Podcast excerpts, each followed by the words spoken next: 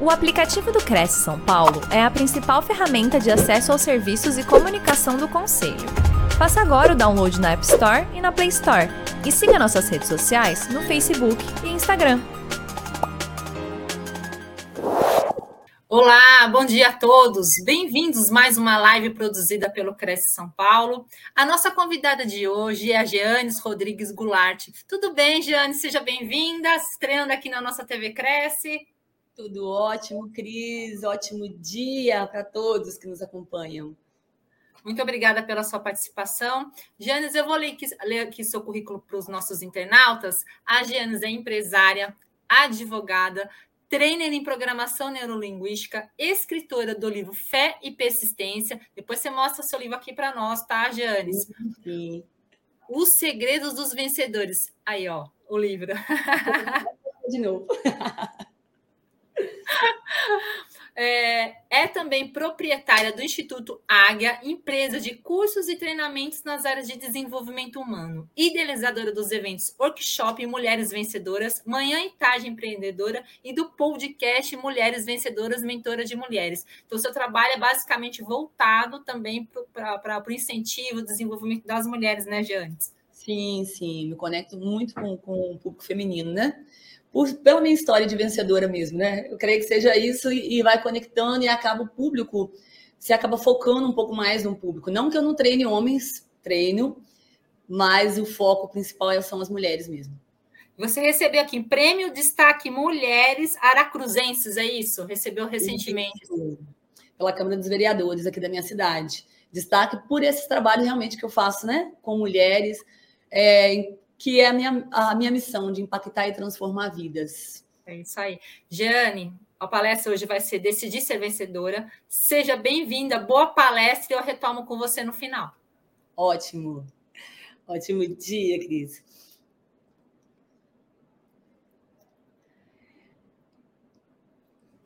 O nome da minha palestra, né, hoje, como a Cris falou, é o Decidir Ser Vencedora. E eu vou mostrar para vocês aqui, por meio da, da, da minha história e, e por meio de tudo que eu vivi até aqui, que realmente é possível a gente decidir ser vencedor, decidir ser vencedora. E eu quero começar com esse slide aqui que fala é, a persistência realiza o impossível. Nunca desista. Eu quero que você entenda isso na sua vida hoje. Eu não sei o que, que você está passando nesse momento na sua vida, eu não sei qual o desafio, eu não sei é, a situação real que você está vivendo, mas eu te garanto que tudo vai passar e que se você persistir, você alcançará o mais maravilhoso e extraordinário de Deus na sua vida, porque é isso que eu acredito. E é dessa forma que eu vou conduzir a, a minha apresentação aqui, a minha palestra, para que você entenda que não importa de onde você veio, importa o que você quer. Então, o que eu vou falar para vocês aqui, de forma bem rápida, eu quero perguntar, eu quero que você questione aí na sua mente se algum dia na sua vida você passou por algum desafio ou por alguns desafios, né, que te fizeram perder o chão e te deixar sem rumo. Pensa aí, reflita. Olha para a sua história e veja: teve algum momento na sua vida que você realmente se sentiu perdido, sem chão, sem direção? Eu quero dizer para vocês que na minha vida aconteceu diversas vezes. Foram vários acontecimentos que eu tinha a opção de ficar caída e eu decidi ser vencedora. E eu posso garantir para você que se você ficar comigo até o final dessa palestra, você também vai ter ferramentas vai ter dicas e técnicas que vai mostrar para você que você também pode ser um vencedor, uma vencedora. Você pode vai pode e vai entender isso, tenho certeza que você pode ir muito além de onde você está, que você pode realmente ser uma pessoa divisora de água por onde você passar. Ok? Vamos seguindo aqui. E para isso, eu quero contar um pouquinho da minha história lá na minha infância. Era uma, uma história de uma menina que nasceu numa família muito humilde, de colonos, cafeicultores. É, lá a gente trabalhava como meeiros, né? Meeiros, você trabalha numa propriedade de uma outra pessoa e tudo que você faz no final do ano você divide com o seu patrão. E ali eu cresci desde pequenininha no meio dos produtores rurais e toda a minha família eram analfabetos. Somente meu pai tinha a quarta série do ensino primário, mas eu era apaixonada por estudar desde muito pequenininha. Sonhava em estudar desde pequenininha. Porém, com oito anos de idade que eu fui entrar na primeira série do primário na época, né? Quando eu cheguei aos 12 anos, concluí a quarta série, eu não consegui mais estudar. E continuei trabalhando de sol a sol com meus pais. Com 17 anos de idade, eu comecei a namorar. E lá na minha região, todas as meninas casavam nessa faixa etária, de 16, 17 anos. E eu não tinha muita expectativa de vida, né, fora daquela realidade, então comecei também a sonhar que eu casaria e que construiria minha família e viveria feliz para sempre, como dizem, né, naquele ambiente. Porém, o destino tinha uma peça para me, me pregar, né? Eu fui traída com 17 anos de idade. Eu passei por uma fase muito dolorosa na minha vida naquele momento, porque eu acreditava naquele namoro, acreditava que aquela pessoa seria a pessoa que Deus tinha colocado na minha vida e não foi. Mas eu decidi uma coisa. Eu decidi que aquele chifre não iria me colocar no chão. O que, que eu decidi? Começar uma nova história a partir daquele momento. O que eu quero dizer para vocês nesse momento? Não importa se é uma traição, não importa se é uma doença, não importa se é uma perda, não importa se é uma perda de emprego, não importa o que aconteceu na sua vida. O que você vai fazer com isso? É isso. E naquele momento, quando eu entendi que aquela traição não ia resumir a minha vida ao ponto de eu ficar parada ali, eu decidi encerrar o relacionamento imediatamente, assim que eu soube da traição. E de repente eu segui a minha vida para aquele, para quê? Para aquele sonho que eu já tinha, que era de estudar. Eu, em pouco tempo antes desse desse chifre, né? Digamos, essa situação desafiadora que eu vivi, eu tinha desfilado a primeira vez um concurso chamado Rainha do Café na minha cidade, e eu tinha percebido que além daquela realidade que eu vivia, existia um mundo lá fora. E eu me apeguei nessa única esperança que eu precisava estudar para eu continuar e seguir a minha carreira, talvez de modelo ou de alguma coisa lá fora. Lá atrás, naquele momento, lá do cafezal, que você viu agora a imagem antes, que eu mostrei, eu era aquela menina que trabalhava, apanhava café, fazia toda aquela situação de, de trabalho braçal, né, de sol a sol, e não tinha muita expectativa, porque ali o que a gente era ensinado era que menina foi criada para casar, ter filho e continuar a família ali. Eu não tinha uma expectativa muito grande de sair dali, na verdade nenhuma, né? Com esse desfile, que eu tinha 16 anos, um pouquinho antes de eu tomar a, a, aquela chifrada, né, de, que me jogou para o alto, eu entendi que existia um mundo lá fora. E graças àquela oportunidade de ver que existia um mundo lá fora, eu entendi que eu tinha que retomar meus estudos. Eu retomei os meus estudos com muita, muitos desafios, tá, gente? Vocês vão conseguir entender isso no meu livro, Fé e Persistência, Os Segredos Vencedores. Foram vários desafios, mas eu não desisti do meu sonho. Se meu sonho era estudar. E graças a esses estudos, eu consegui meu primeiro emprego, que foi o meu primeiro patrão, que era dono do jornal lá na cidade de Una, Espírito Santo, que eu vivi de desde que logo que nasci, né, até os meus 22 anos. Na cidade de Una, eu tive a oportunidade de conhecer pessoas que me levaram a outro patamar. Eu continuei meus estudos, continuei desfilando enquanto teve oportunidade desfilei quatro anos seguidos. Cada ano eu me preparava para ganhar aquele desfile. Eu ia com toda certeza que agora vai, mas não fui. Segundo desfile, você pode observar aí que são quatro fotos diferentes, tá? São quatro desfiles diferentes mesmo. Quatro anos consecutivos desfilei. E em cada um desses anos, eu ia com a expectativa de ganhar com a expectativa de ser coroada a rainha do café. Por que eu queria ser coroada a rainha do café? Eu queria ter visibilidade na minha cidade, eu queria poder ganhar dinheiro, dar uma condição melhor para minha família, que vivia numa condição muito simples, né, muito humilde. E Não, não era. Mais uma vez. Chegava o final, tchan, tchan, tchan, tchan, Jeanes não ganhou mais uma vez. Quatro anos seguidos, eu não ganhei nenhuma vez o concurso. Mas eu ganhei uma coisa muito importante que eu quero que vocês lembrem-se disso. Nem sempre é a vitória que vai nos levar para o próximo nível. Nesse caso, eu recebi no último desfile, que é essa última fotinha aí, que eu tô no vestido mais brilhante, que era o mais, o mais preparado para ser eleita, né? Nesse momento, eu voltei para a passarela, não para ser coroada como rainha nem como princesa, mas eu voltei para a passarela para ser homenageada como símbolo de persistência, por estar presente os quatro anos seguidos. E naquele momento, aquela volta à passarela me fez sonhar novamente que eu tinha realmente muitas outras coisas para viver daqui para frente. E realmente a vida, né, ela vai passando e ela vai nos dando surpresa. Olha que maravilha, chegou o momento do meu grande amor.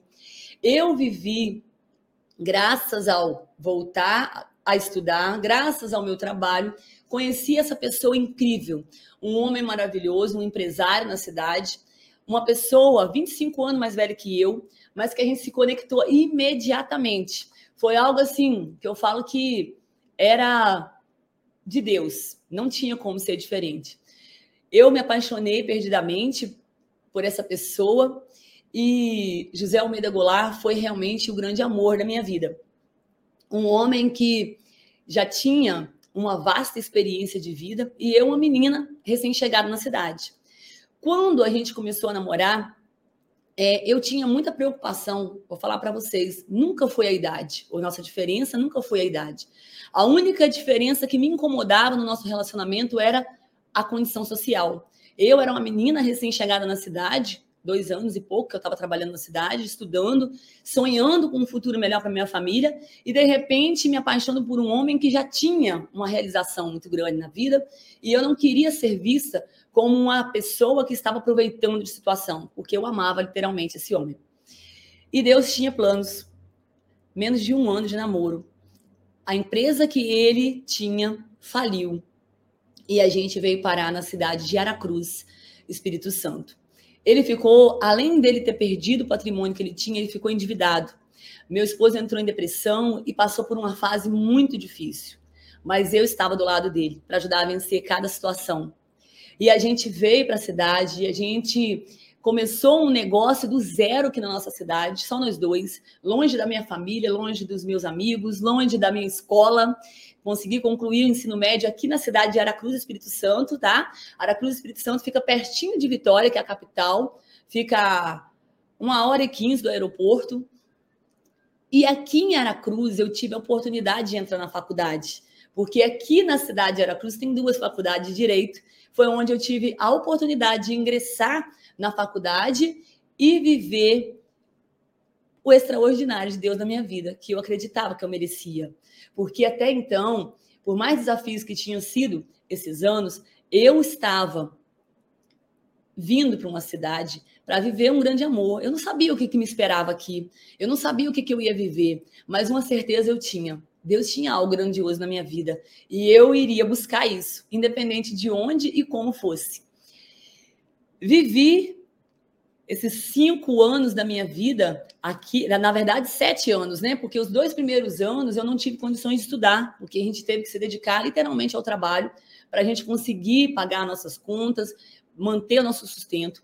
E quando chegou o, dois anos depois eu fui para a faculdade, né? Nesses dois anos depois eu fui para a faculdade e na faculdade eu tive a oportunidade de conhecer outras pessoas, me conectar com outras pessoas e mudando cada vez mais os meus sonhos, acrescentando a cada oportunidade que eu tinha. E aí, finalmente, em 2012, eu cheguei a minha a esse momento ápice, que eu me considero literalmente vencedora. Eu fui a primeira pessoa da minha família dos meus avós até a mim, a ter um curso superior. Então, para mim, essa foto levantando esse canudo representa algo extraordinário na minha vida. E eu falo que eu literalmente coloquei essa foto como uma âncora na minha vida. Porque se eu sair de lá daquela cidade e cheguei até aqui, de um cantinho de roça para chegar até a ter um certificado de de direito, né? Uma pessoa que eu me considerei realmente muito vencedora. E não parava por aí, porque quando eu peguei o tão, o tão sonhado certificado de direito, tinha ainda mais um obstáculo gigante chamado prova da OAB. E no ano de 2010, quando eu formei, a prova estava no ápice da dificuldade, era uma prova realmente muito difícil. A maioria das pessoas tinha medo da, da prova da OAB, mas eu encarei ela. E olha bem, para vocês entenderem, eu fiz a prova da OAB também por quatro vezes. A primeira não passei nem perto, a segunda passei um pouquinho mais perto, na terceira bati na trave e na quarta consegui. Então a persistência mais uma vez esteve aí na minha vida. Eu consegui passar na prova da OAB em 2012, pegar a tão sonhada carteira da ordem, que para mim era questão de honra. Não dava para mim fazer uma faculdade, cinco anos, pegar um certificado e não ter a não passar na prova da OAB. Porque não sei vocês, mas a maioria das pessoas, quando a gente fala, eu sou formada em direito, eles perguntam, tem OAB e tudo? Então é assim. Normalmente as pessoas ligam né, o curso de direito diretamente à carteira da OAB. Mesmo que não fosse advogar, que não era a minha pretensão inicial, porém tive algumas experiências. Mas fechando essa primeira parte aqui da minha palestra, eu quero dizer para você, quando a vida te der limões, você não é obrigada a chupar seu, esse limão azedo. Faça dele uma limonada. Pega aqui, ó, uma aguinha gelada, coloca um pouquinho de açúcar ou adoçante, o que você preferir, coloca o seu limãozinho espremido ali dentro e toma ele, saboreie ele. Não é porque o limão está aqui que você é obrigado a chupar o limão azedo. Então, se você gosta de uma caipirinha também, né, pode acrescentar mais um ingrediente e fazer ele ficar mais gostoso. Você que decide o que fazer com os limões. Não é porque você ganhou ele que você tem que viver saboreando o azedume da vida e reclamando dela, dizendo Deus me deu isso e eu tenho que viver isso. É o contrário. Deus te deu algo. O que, que você vai fazer com esse algo? E aí vou deixar também aqui nesse, nesse, nesse momento duas lições para você. Não importa de onde você veio ou onde você está agora. O que importa de verdade na sua vida são as decisões que você toma aqui no seu momento presente. Quando você toma decisões no seu momento presente, você vai entender que você pode ir muito além de onde você está. Não é reclamando, não é, é vivendo, olhando para trás e remoendo aquilo que não foi legal, que você vai conseguir chegar em patamares melhores. A gente só consegue chegar em lugares melhores quando a gente entende que a responsabilidade da nossa vida é nossa. E aí a gente pega as rédeas, né? E segue. Aí na segunda, na segunda lição que eu quero deixar, você pode escolher como enxergar um problema. Ó, oh, Giannis, mas como eu escolher enxergar um problema? Problema é problema. Não. Eu garanto para você que problema não é problema por si só, mesmo porque cada pessoa representa os problemas de forma diferente. E você pode escolher representar um problema como uma oportunidade de aprendizado ou uma, ou uma situação que você vai se jogar, se fazer de vítima e viver ali para sempre reclamando. Você tem alternativa. Você pode escolher enxergar esse problema como algo que você que veio na sua vida para você crescer ou para te deixar derrubado, caído. Entenda? Essa primeira parte, eu quero que você tire essas lições. Primeiro entenda, não é o que a vida me fez, e sim o que eu faço dela com o que ela me fez, né? Vai ter algum momento que eu vou falar mais um pouco sobre isso. Mas agora, nesse momento, eu quero que você pergunte assim para você também. Você sabia que o seu modelo mental é programado para o sucesso ou para o fracasso? Vocês sabiam disso? Então, o que eu quero dizer para você é que eu, até os 36 anos de idade, eu não sabia.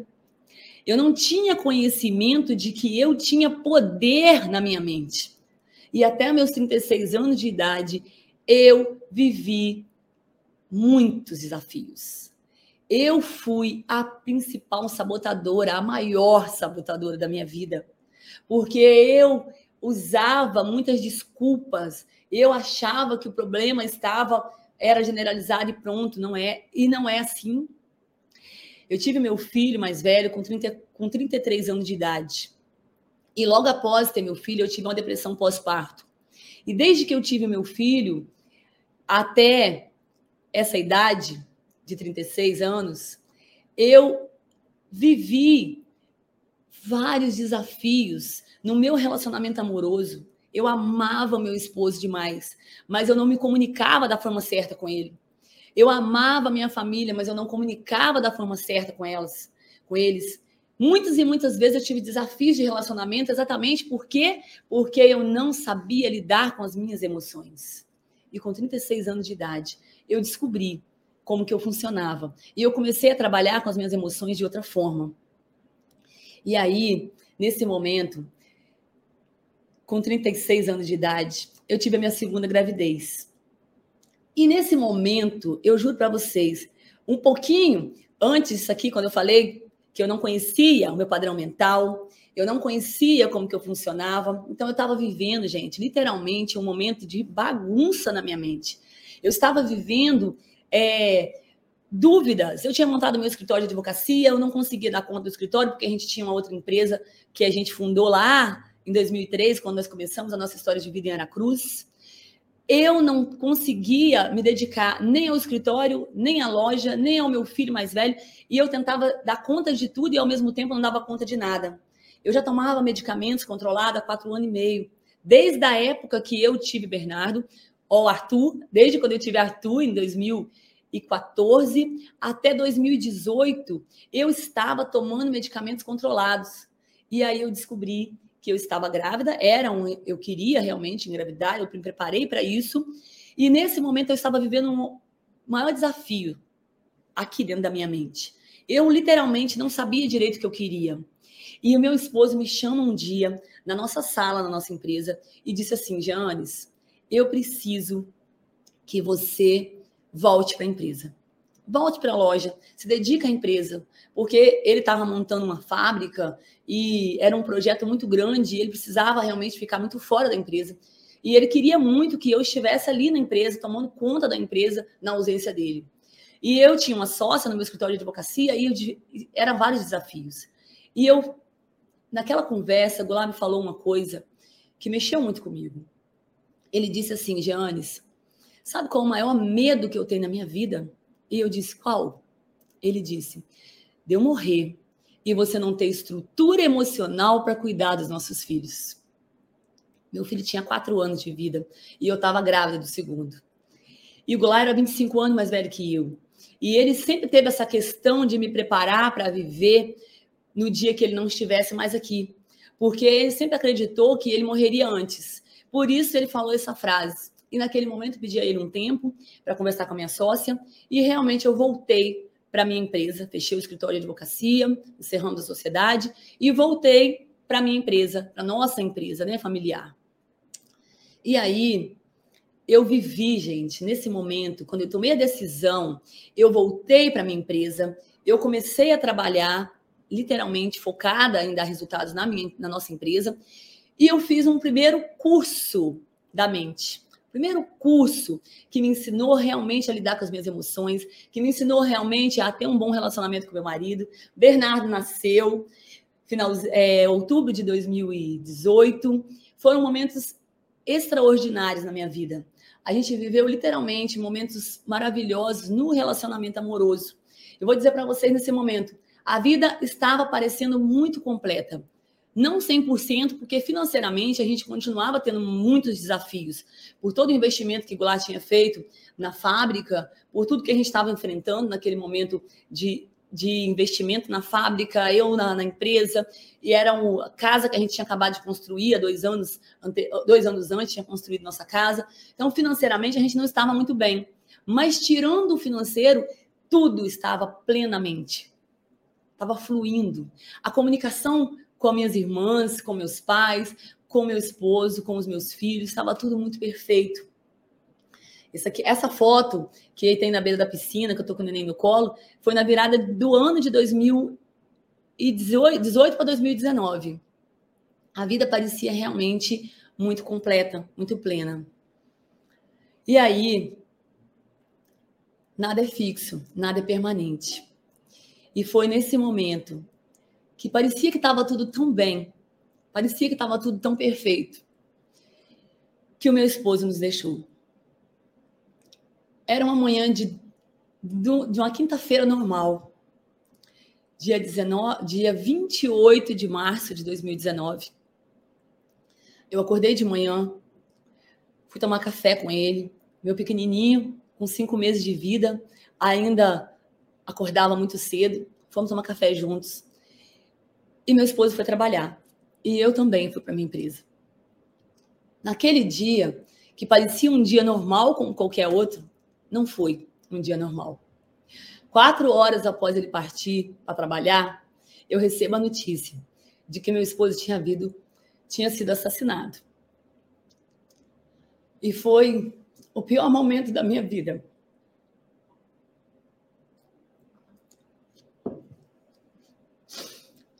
Eu tinha 37 anos, um filho com 5 anos e outro com 5 meses de vida. Bernardo ainda mamava, E aquela notícia foi literalmente tirar o meu chão. Eu falo que é como se eu tivesse um chão plano, um chão que eu conseguia pisar, que eu conseguia ver futuro. E naquele momento, como se o chão tivesse caído literalmente. E eu não podia ficar parada. Eu não podia ficar parada. Minha família toda mora em outra cidade, 300 quilômetros de distância. Só tinha uma irmã aqui naquele momento. E a minha empresa, que eu estava administrando, tinha 13 colaboradores e passava por muitos desafios financeiros. Além dos meus dois filhos, que eu precisava ser estrutura para eles. E aí, eu literalmente tive que decidir andar sem chão. Eu literalmente tinha que acordar alguns dias de manhã e olhar para o lado da minha cama e saber que meu esposo não voltaria. E a dor era algo insuportável. Mas eu olhava e dizia: hoje é pelos meus filhos. O que, eu quero dizer para você com isso? Talvez você também esteja passando por situações dolorosas na sua vida. Talvez você também esteja passando por desafios que parece que não vai ter mais fim, mas tem. E quando você não tiver força para você, tenha por aqueles que você mais ama. Olha para aquelas pessoas que você mais ama. Aquela pessoa que talvez seja seu filho, seu pai, sua mãe, não sei, mas a primeira coisa que você tem que entender é: se não for por você, seja por alguém. Vai chegar um momento que você vai conseguir por você de novo. E teve um dia, logo depois, com as todas as situações financeiras desafiadoras que eu estava vivendo, e eu tinha que tomar decisões rápidas para poder conseguir continuar honrando meus compromissos junto aos fornecedores, junto aos clientes, aos colaboradores e tudo mais. E eu tinha que literalmente jogar nas 11 posições, né? Eu tive que advogar no processo de inventário, que foi algo muito desafiador para mim também. Tive que liberar bens que, que não podia ser vendido para poder quitar dívidas que eu tinha que quitar imediatamente para não correr o risco de falir minha empresa e manter o emprego daquelas pessoas. Um belo dia, eu estava saí da, da, loja com vários boletos para pagar, porque eu tive que escolher em alguns momentos, pagar alguns que estava que tava à beira do protesto e deixar outros que aguentavam alguns dias mais. E o meu filho maior estava na escola e o meu pequenininho foi comigo no colo. E eu fui pagar esses boletos. Quando eu cheguei lá no ambiente para pagar os boletos, eu encontrei um cliente e ele começou a falar com muito ódio da situação que tinha acontecido. Com muita raiva, porque a pessoa que assassinou meu esposo ficou foragida por quatro meses. Nesse período, as pessoas tinham uma revolta muito grande pela falta da justiça. E quando ele veio falar isso, eu não estava num dia emocionalmente muito estruturada, mas eu consegui me manter calma, tranquila e né, fiquei ali balançando a cabeça, uhum, concordando com tudo que ele falava, porque eu não queria discutir a respeito daquilo. Quando eu terminei de pagar aqueles boletos e eu me voltei para sair daquele ambiente, eu vi muitas pessoas me olhando. E naquele momento eu representei aquela situação como a pior energia que eu já senti na minha vida.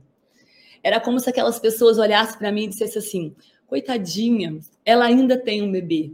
Porque a situação que eu vivi foi um, algo muito a, a, muito público, porque os jornais publicaram o que aconteceu, a, a cidade inteira parou naquele momento da, da, partida do meu esposo, porque meu esposo sempre foi uma pessoa muito batalhadora, uma pessoa muito é, trabalhadora, muito boa, sempre ajudou muitas pessoas, e isso assim, impactou de forma muito drástica mesmo na cidade. Isso foi muito doloroso para mim e para todas as pessoas. E onde eu fosse, as pessoas falavam da situação dessa forma, como esse cliente falou. Quando eu saí daquele lugar, eu cheguei no meu carro, coloquei meu filho na cadeirinha, fechei o cinto da cadeirinha e entrei, sentei na cadeira do motorista com a pior energia, com a pior sensação que você pode imaginar. Naquele momento, eu peguei o retrovisor do carro, baixei e olhei nos meus próprios olhos e disse: Eu nunca mais quero sentir essa energia na minha vida. Eu nunca mais. A partir de agora, eu vou fazer de tudo para que eu seja vista como uma vencedora. E foi naquele momento que eu decidi, literalmente, que aquela situação que eu vivi me fez uma vítima, mas eu decidi ser vencedora. Eu não aceitava ficar caída mais naquela situação.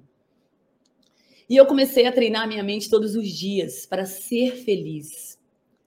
E eu criei essa frase que está aqui nesse slide, que eu usei ela diversas vezes. Sempre que as pessoas vinham falar da dor da partida do Goulart, eu dizia para eles: eu nunca vou permitir que a dor que levou ele de mim seja maior do que ele foi para mim. Aqui ficou, né? Permitir que o que levou ele de mim seja maior do que tudo que ele foi para mim. Então é isso. Eu nunca vou permitir mesmo que aquilo que levou ele, aquela forma errada que ele partiu, seja maior do que toda a história linda que eu vivi com ele. E eu vivi uma história linda. E eu comecei a, a falar essa frase para todas as pessoas que estavam à minha volta, e as pessoas começaram a entender que realmente Goulart foi uma pessoa extraordinária. Ele merecia ser lembrado com alegria e não com tristeza. E não quero tocar nesse assunto porque dói. Não, as pessoas começaram a olhar que ele teve uma história linda e merecia ser lembrado por ela, e não pela dor, e não pela partida ruim, pela aquela partida que né, consideramos como feia. Eu trabalhei, gente, de forma intencional todos os dias para ressignificar a dor pela gratidão. Na programação neurolinguística, a gente tem uma técnica chamada switch visual. E nessa técnica, a gente cria realmente um quadro. Eu tenho essa técnica lá no meu canal do YouTube e tem também no meu Instagram. Então você pode visitar depois e fazer essa técnica para você ressignificar alguma dor que você possa estar vivendo pela gratidão por ter vivido coisas boas. Você não pode anular toda uma história simplesmente porque algo aconteceu que não foi preparado e planejado por você.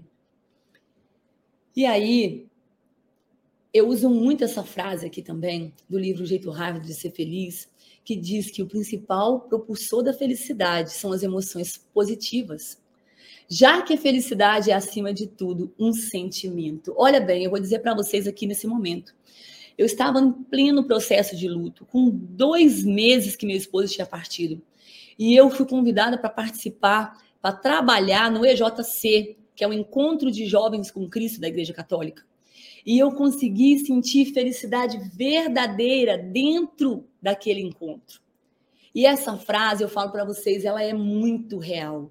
Ela é muito verdadeira, porque realmente felicidade é uma escolha as pesquisas das universidades, de várias universidades, inclusive a Universidade de Harvard, que passou por muitos anos de pesquisas, prova que a felicidade ela não é algo que você tem que nascer com ela. Essas últimas pesquisas mostram que apenas 50% da nossa felicidade é genético. 10% da nossa felicidade são circunstâncias que acontecem e 40%, gente, olha o número 4 aqui de novo, né? 40% da nossa felicidade é construída. Eu posso construir a minha felicidade. Eu posso construir. 40% é mutável, eu posso mudar. Eu posso fazer a diferença na minha vida quando eu consigo enxergar a vida dessa forma. Você consegue rodar o vídeo aí, Felipe? Tem todos, ó, todos nós caímos. Assista.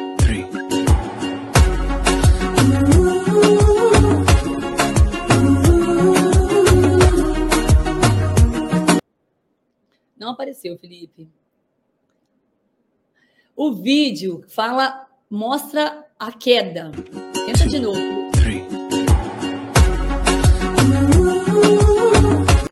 Não rodar não tem problema não. A gente fala sobre a frase e continua. O todos nós caímos um dia. A forma como levantamos é que importa. Ah, esse videozinho, como o Felipe. Não rodou para mim, Felipe, não sei se rodou para os outros, mas se vocês não conseguiram ver o vídeo, é, é, a criança cai da bicicleta, ela se machuca, ela faz uma cara muito triste. Sabe aquele momento que vai dar aquele choro desesperado? Mas ela decide levantar e dançar. Então é isso é como eu reajo à situação que me acontece e não o que acontece. Eu vou, e já passo para o próximo slide falando exatamente isso, porque eu gosto demais desse princípio 10/90, que foi um slide que eu fiz questão de imprimir e colar em cima do bebedouro no momento do meu luto, do meu processo de luto. E todos os dias eu olhava para essa imagem e dizia: o que me aconteceu é apenas 10%. 90% é como eu reajo. E eu comecei literalmente a viver isso na minha vida. E aí, gente, essa frase do Jean-Paul Sartre fala muito, fala muito para mim, porque ela é exatamente, eu falo que é a explicação daquela do princípio 10 barra 90. Porque não importa mesmo o que a vida fez de mim. Não importa o que a vida fez de você. O que importa é o que eu, é o que você fez, do que a vida fez de você. O seu resultado só depende de você, de mais ninguém. Nós precisamos entender isso. A nossa vida ela é feita de escolhas e nós precisamos entender que a reação ela é muito importante na nossa vida. Nós precisamos entender que não importa realmente o que a vida fez comigo. O que importa é o que eu faço com que a vida fez comigo. E seguindo essa, essa história, esse, todos esses desafios, é, eu literalmente vivo esse modelo de sucesso. Eu passei a trabalhar de forma muito consciente, voltando para o meu passado, olhando para a minha história, visitando ela apenas 10% do meu tempo, olhando tudo que eu tive lá de memórias boas que me traz esperança para o futuro, de gratidão, de ressignificar realmente aquilo que não foi bom e trazer lições para minha vida. Eu treino a minha mente e planejo 25% com visão clara de futuro para que, que eu consiga atingir os objetivos que eu tenho, as minhas metas de curto, médio e longo prazo. E eu vivo literalmente 65% no meu momento presente. Porque é aqui que eu construo, é aqui que eu faço, é aqui que eu construo memórias positivas nas pessoas que ficarão no dia que eu partir. E é aqui que eu preciso viver de forma plena. Por isso que eu falo para você hoje. Você está vivendo o seu processo de forma positiva? Você está aproveitando cada momento da sua história de forma positiva? Com tudo isso que eu contei para vocês até aqui, ao longo do meu processo de luto, no finalzinho de 2019, precisamente dia 23 de dezembro de 2019, estava na casa da minha mãe e eu decidi começar a escrever minha autobiografia. E a minha autobiografia não é uma autobiografia qualquer. Eu falo assim, não é uma autobiografia qualquer, é uma autobiografia com foco no positivo. Porque eu comecei a escrever a minha história sempre para passar uma lição para quem lê. E eu tirei as maiores lições da minha própria história naquele momento de dor. E o processo de construção do livro me fez entender que nada é fixo, nada é permanente. Tudo está em constante transformação o tempo todo. Nada vai ficar parado. Não é imutável a nossa vida. Ela pode ser mudada a qualquer momento, desde que eu tome decisões que me levem a isso. E foi assim que eu comecei a entender literalmente a minha missão de vida. A partir daquela dor que eu vivi, de perder meu esposo de forma trágica, tendo meus filhos dependendo muito de mim, eu descobri que a cada vez que eu contava a minha história, eu ajudava alguém a transformar a sua vida. E a partir daquela dor, e a partir da forma positiva que eu reagi àquela dor, eu comecei a contribuir com a vida do próximo. E aí eu conseguia entender e alinhar minha missão de forma muito clara, que a minha missão, o meu propósito de vida é impactar e transformar pessoas. E com isso surgiram o meu método, surgiu o meu método, né? O livro, logo no no ano de 2021, que eu fiz o lançamento. A palestra, o meu livro tem na, na bio do Instagram, tá? Lá na Hotmart, o livro online, né? É, eu comecei a dar treinamentos presenciais, eu sou muito do presencial e tenho bastante conteúdo no Instagram, que eu faço bastante lives lá, né? É, os eventos para mulheres que eu comecei a organizar em 2019 ainda, em outubro de 2019 foi o primeiro. E 2020 né, não tivemos por causa da pandemia. 2021 eu fiz o primeiro em outubro também, em 2021. E 2022 foram vários eventos, quatro grandes eventos com quase 100 mulheres em cada um deles. E o meu curso online que eu lancei recentemente, né, também na plataforma da Hotmart, que tem um link na bio, e as mentorias para mulheres que eu tenho ajudado muitas mulheres a transformar a sua vida por meio da minha missão e exercendo literalmente o meu propósito. Com isso, eu chego ao meu método para passar para vocês, que é a minha principal dica dessa manhã, que eu espero de verdade contribuir com a sua vida nessa manhã. O método Dala. Esse método ele foi criado com base em tudo que eu vivi ao longo da minha história e principalmente depois da perda do meu marido, que eu tinha vivido 15 anos, 6 meses e 22 dias de casamento. Gente, eu não perdi só o marido. Eu perdi o meu melhor amigo, eu perdi o meu mentor, porque eu tinha, como eu falei para vocês, ele era 25 anos mais velho que eu. Era uma pessoa que tinha uma visão muito clara de futuro, uma pessoa que me ajudava muito a clarear algumas ideias que eu não tinha. E depois que ele partiu, eu precisei literalmente procurar mentores, eu precisei muito estudar, eu precisei mergulhar em livros, eu precisei me aperfeiçoar para viver sozinha. E eu falo para vocês, hoje, se você quiser realmente transformar sua vida, comece com uma palestra, comece com um treinamento, mas mergulhe em livros, mergulhe em cursos, mentorias e aprofunde isso, para que você realmente passe para o próximo nível, suba mais degraus. É só assim que a gente vai conseguir ser a nossa melhor versão no mundo. E aí, o meu método é exatamente assim eu tenho que ter, se eu quero realmente ser uma pessoa de sucesso e viver a minha melhor versão, viver o extraordinário nessa terra ainda, eu tenho que amar a Deus sobre todas as coisas e todas as pessoas. E quando eu amo a Deus sobre todas as coisas e pessoas, eu entendo os projetos de Deus e os propósitos dele em minha vida. Eu tenho que me amar primeiro. Eu tenho que entender que eu tenho livre-arbítrio. Eu escolho, não, como eu falei lá do limão atrás, lembra? O limão, você não precisa chupar ele azedo. Você pode chupar ele azedo, ou você pode fazer ele virar uma, uma deliciosa limonada gelada, ou até uma caipirinha. E depois, o amor ao próximo. E eu vou explicar aqui rapidamente, de forma bem clara, cada um deles. Janes, como ter amizade com Deus? Por quê, né? Como? Me explica isso, porque talvez você não tenha intimidade com Deus ainda. E eu vou dizer: a fórmula da amizade. Essa fórmula da amizade se encontra no manual do agente do FBI. E eu acho essa fórmula especial na minha vida. E ela é, ela se compõe dessa forma: proximidade, frequência, duração e intensidade. Não tem como eu amar a Deus. Não tem como eu dizer que amo Deus se eu não tiver proximidade com Ele. Se eu não entregar meus sonhos, meus planos, meus projetos de vida para Ele. Não tem como eu ter, eu dizer que eu amo Deus acima de todas as coisas se eu não tiver uma frequência com oração, com conversa com Deus. Eu, Jeanes, preciso ter uma, uma, uma, igreja, uma denominação religiosa. Não sei você, como é que você vai encontrar com Deus, mas da sua forma, tenha o seu momento com Deus, onde você vai conseguir conversar com Ele, mostrar para Ele as suas dores, suas alegrias, compartilhar com Ele suas vitórias, sorrir, vibrar com Ele nos momentos certos e também chorar com Ele nos momentos certos. A duração que você passa junto com Deus, quanto tempo por dia? Quanto tempo dura essa amizade? É, eu falo com Deus o tempo inteiro, onde quer que eu vá. E a intensidade. Quanto mais eu falar dele, quanto mais eu louvar ele, quanto mais eu fazer algo que me traz a espiritualidade aqui para dentro de mim, maior será a minha amizade com Deus. Mais eu acreditarei nele, mais eu entenderei os planos dele na minha vida.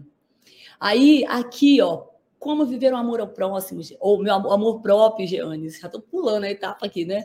O amor próprio, eu tenho que me cuidar, me conhecer e me amar. Quando eu coloco essa foto aqui de uma Geanes é, recém-chegada do salão, tirando a foto no, num dos principais ambientes da minha casa que eu amo de paixão, é, é olhar para mim e dizer: eu amo a imagem que eu vejo no espelho. Eu sou feliz de ser essa mulher que Deus me fez dessa forma. Eu me amo exatamente como eu sou.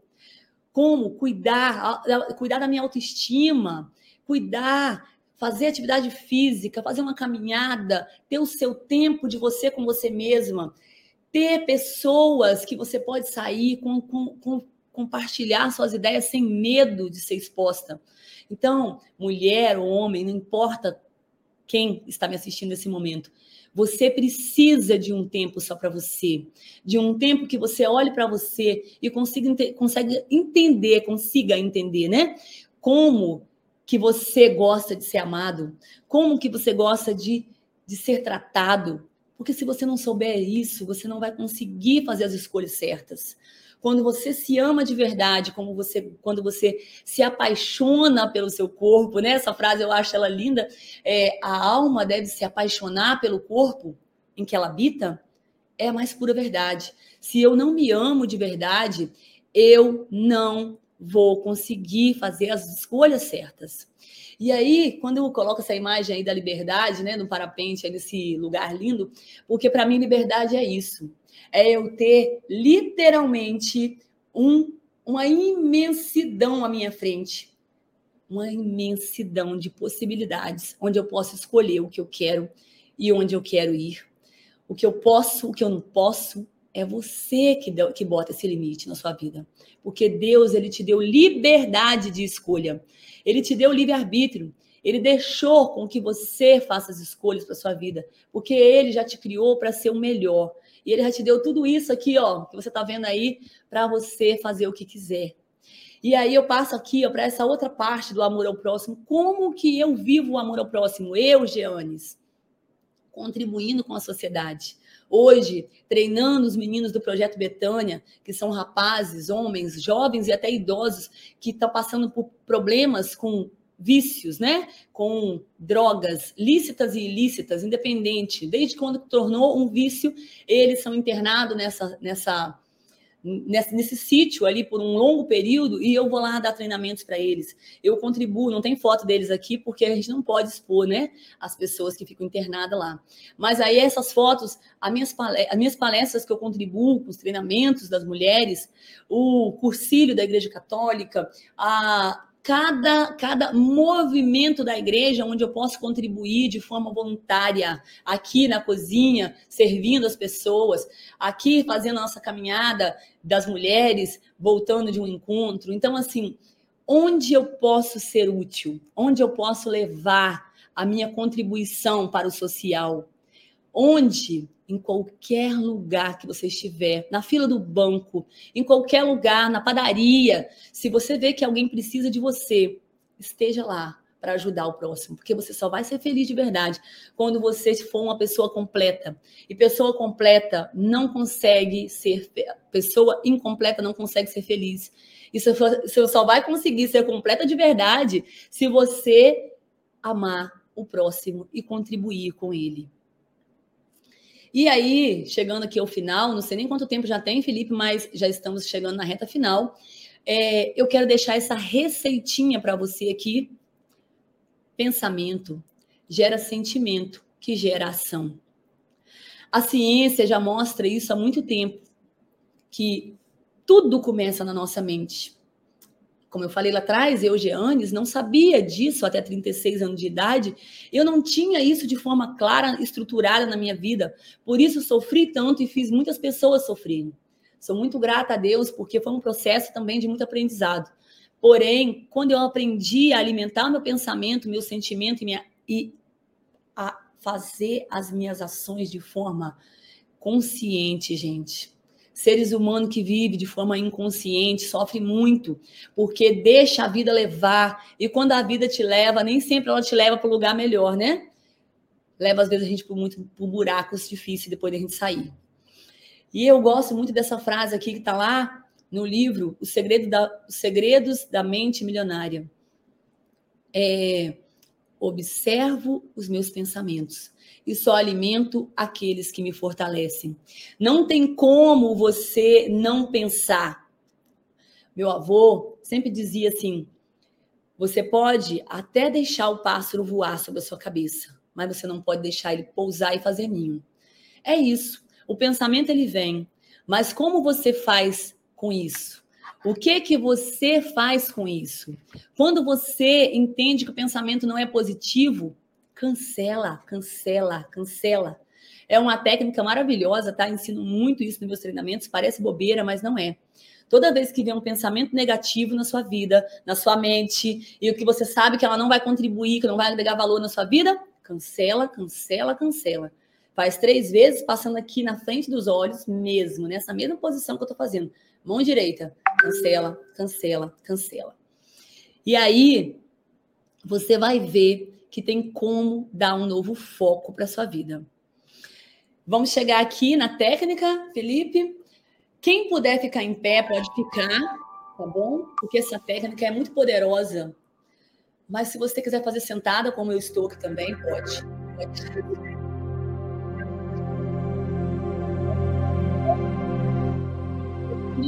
Conduzir. Mais. Isso, deixa mais baixinha que eu vou conduzir, tá? É, eu preciso que você confie em mim. Para que a técnica realmente seja algo transformador na sua vida. Eu te peço que pé ou sentado. Que você feche seus olhos puxa o ar profundamente pelo nariz. Segura um pouquinho e solta.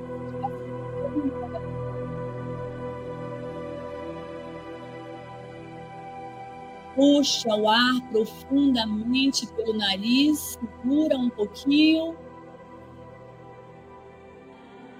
e sopra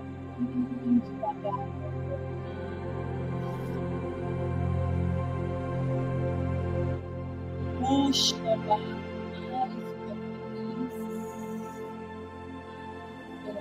nariz.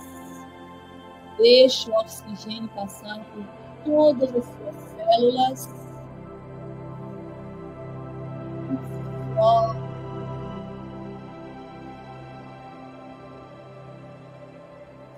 Agora eu te peço que imagine que você está caminhando numa praia linda, uma praia com coqueiros, uma praia totalmente azul, que tem uma areia branquinha e fininha. E você começa a pisar nessa areia com seus pés, sentindo a textura fina da areia na sola dos seus pés. Você vai caminhando por essa praia e você percebe que você está sozinho nesse só você e Deus, mais ninguém. Nesse momento, eu te peço que sente a beira da praia e comece a observar esse mar infinito que encontra lá no fundo com o céu. Isso.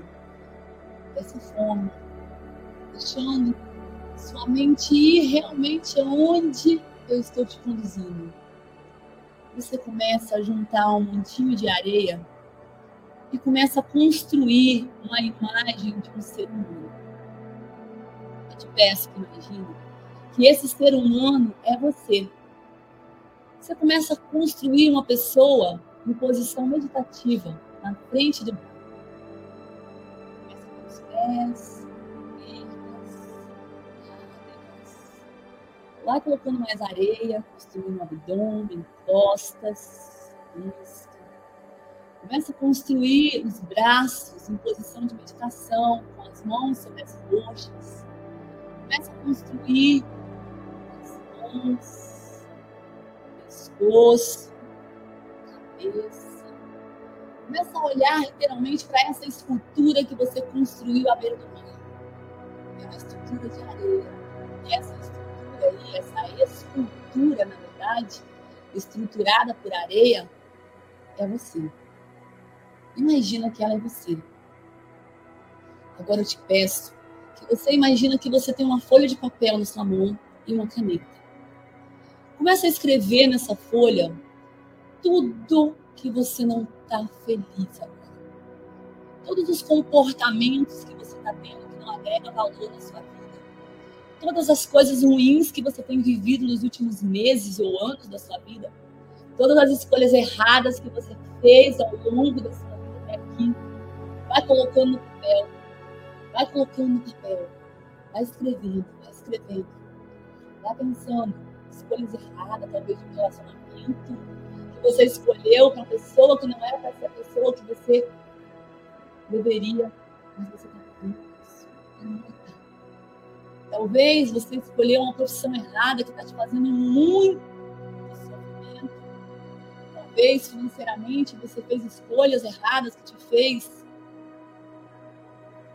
ficar em dívidas. Não sei, mas você sabe. Escreva aí. Quando você escreveu tudo isso, você vai rasgar esse papel e vai fazer pequenas bolinhas com esse papel. Vai abrir um buraquinho na cabeça da escultura de areia que está aí na praia e começa a jogar esses papéis um por um. Agora, fecha essa cabeça com outro punhado de areia. Quando eles vão lá, deixa essa cabeça fechadinha com tudo aquilo que não é bom De repente, você vai perceber que um vento impetuoso começa a vir na sua direção. E você se levanta do chão e começa a andar de costas pela areia. Uma onda gigante se forma. E ela vem na sua direção. E você começa a se afastar de costas e deixa essa onda vir. Essa onda vem em questão de milésimos de segundo. Ela pega essa estátua de areia que você construiu. Você levou tempo e ela desmancha ela em questão de milênios. Esses papéis, essa areia, está agora no fundo do mar. E você observa que o mar realmente fica calmo. Que aquela praia está totalmente linda e azul. Você respira tranquilamente, porque você não foi agredido por aquela, por aquela onda tão grande e o vento acalma. Você olha para aquele mar e você olha e diz: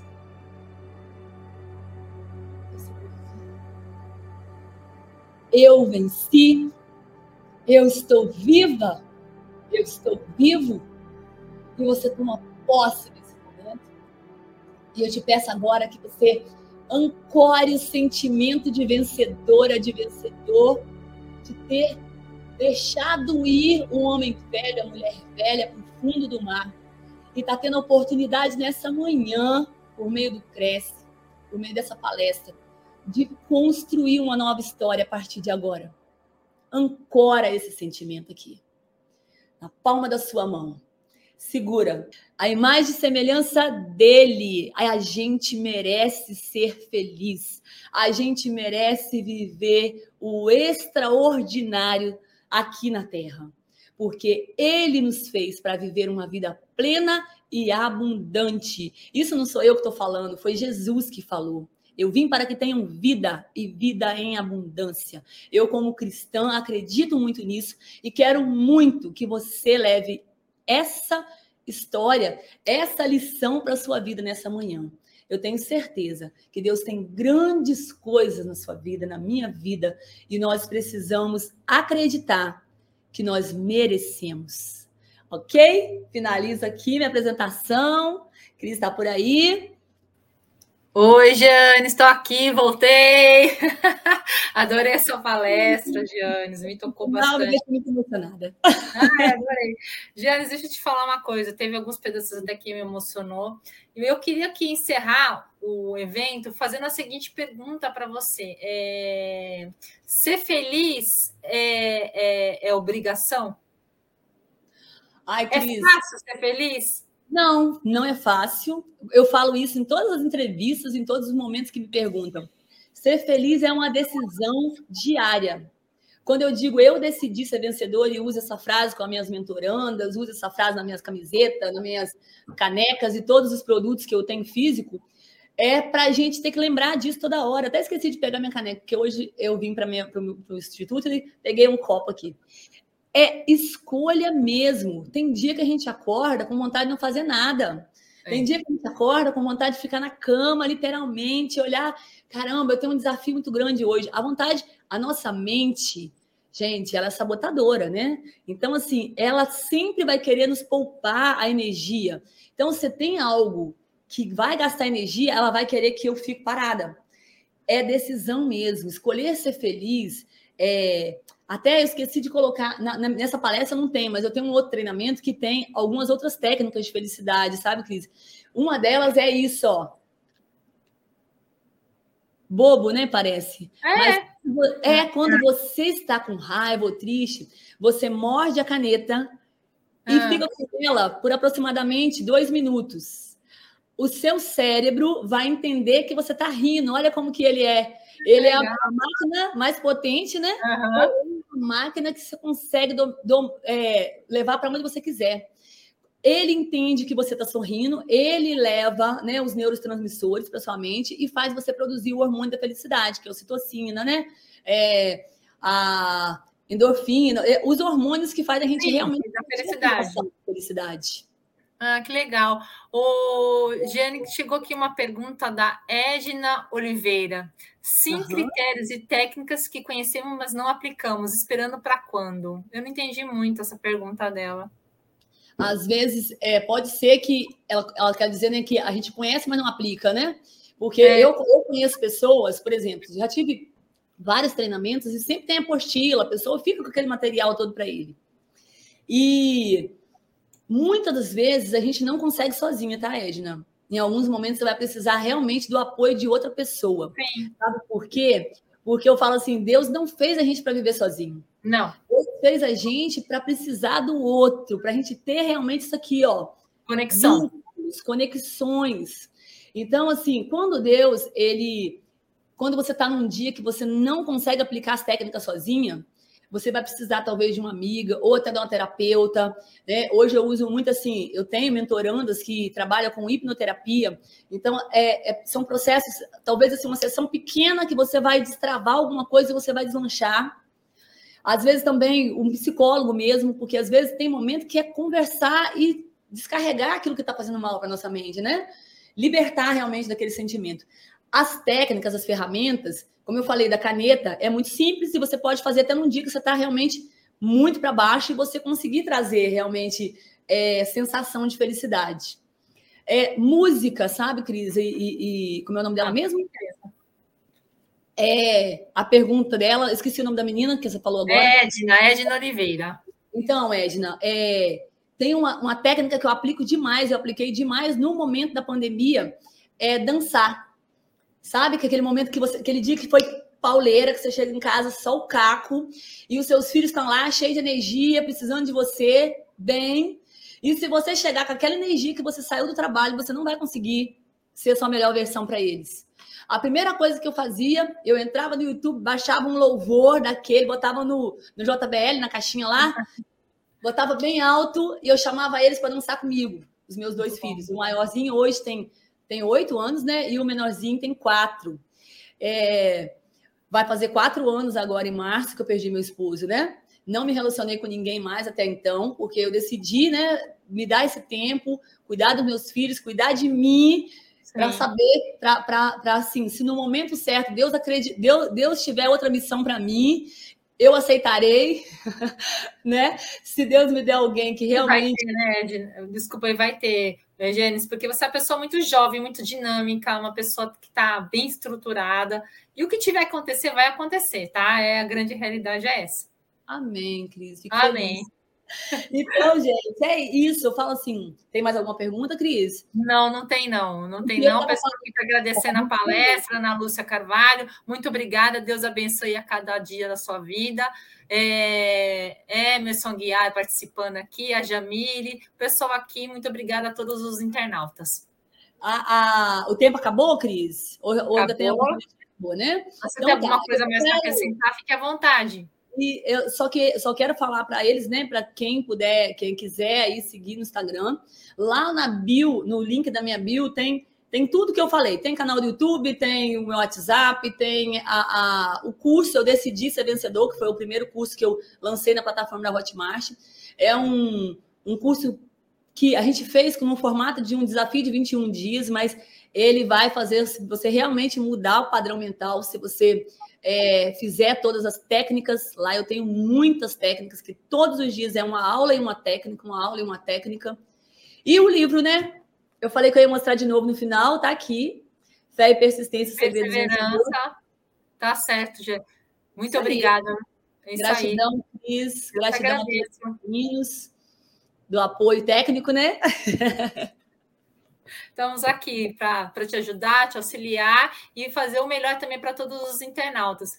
Janes, Janes, muito obrigada, de verdade, gostei muito. Eu aprendi bastante coisa, de verdade. Eu agradeço a participação de todos os internautas e aguardo você numa próxima oportunidade, Janes. Aliás, deixa eu já desejar aqui para você um Feliz Natal, cheio de bênçãos, cheio de glórias, para todo mundo aí que está me vendo também, e um excelente ano novo, né? Que um ano Ai, novo esteja assim, arrebentando de felicidade.